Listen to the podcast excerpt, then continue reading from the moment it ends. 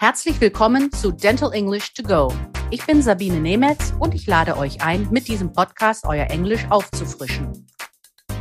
Ich möchte euch zeigen, dass es ganz leicht ist, sich im Praxisalltag auf Englisch zu verständigen. Jede Woche schauen wir uns eine bestimmte Situation in der Zahnarztpraxis an und trainieren die passenden Vokabeln und die richtige Aussprache. So, here is your weekly dose of language refresher.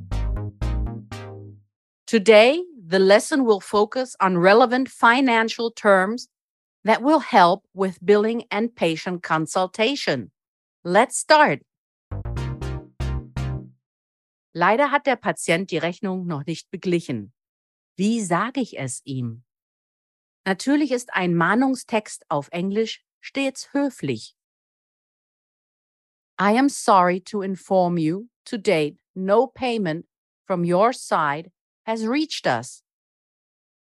Or if you want to be more precise, then you could say, according to our records, our invoice number 3064 of 14th September has not been settled.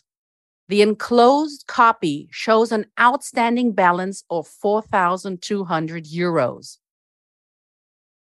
We are sorry to tell you that your June payment of 2,670 euros has not reached us. Please transfer the money to our account.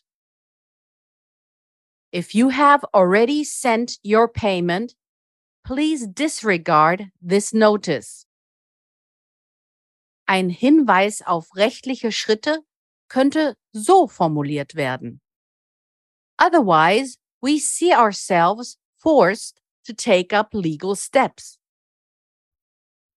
Wenn etwas weicher sein soll, please call or mail us before Wednesday, as we would otherwise be obliged to pass the matter on to our legal.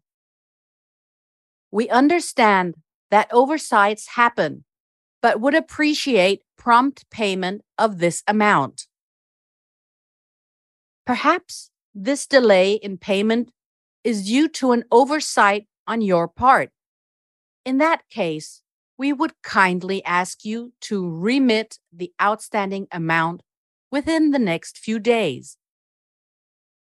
Please contact us if we can be of any assistance. If, however, there should be reasons for non payment we would urgently ask you to contact us. Should there be a problem, we are sure to find a solution together. Following, I have prepared different billing and financial terms for you. Quotation, Estimate, Treatment Plan, das ist der HKP. Application for the insurance. Antrag. Claim Form. Forderungsformular. Your estimated share. Geschätzter Patientenanteil. Credit Card. Kreditkarte. Cash. Barzahlung. Cash Machine Automated Teller, Bankautomat. Bill, Invoice, Rechnung. Bankdraft, Zahlungsanweisung. Payment by Installments, Ratenzahlung. Down Payment or Deposit, Anzahlung. Transfer, Überweisung. Payment Date, Zahlungstermin. Payment Reminder or Just Reminder, das ist die Zahlungserinnerung. First Reminder, die erste Mahnung. Second Reminder, die zweite Mahnung. Last Reminder, ist die letzte Mahnung. Service Fee, die Mahngebühr. Surcharge, Zuschlag. Wenn Sie die Bankverbindung nennen, dann heißt es IBAN, International Bank Account Number. The installment plan has a term of six months. The term of an installment plan can be agreed on individually.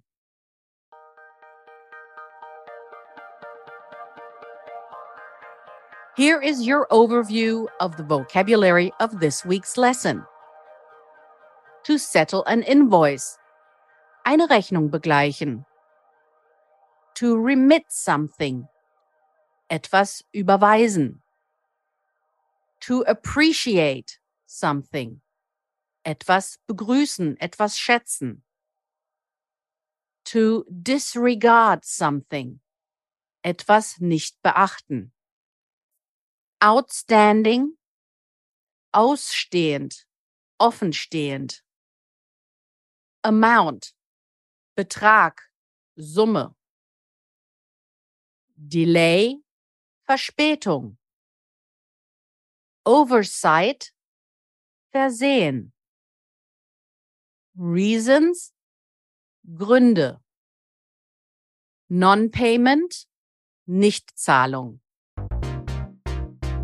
Das war unsere Lesson für diese Woche.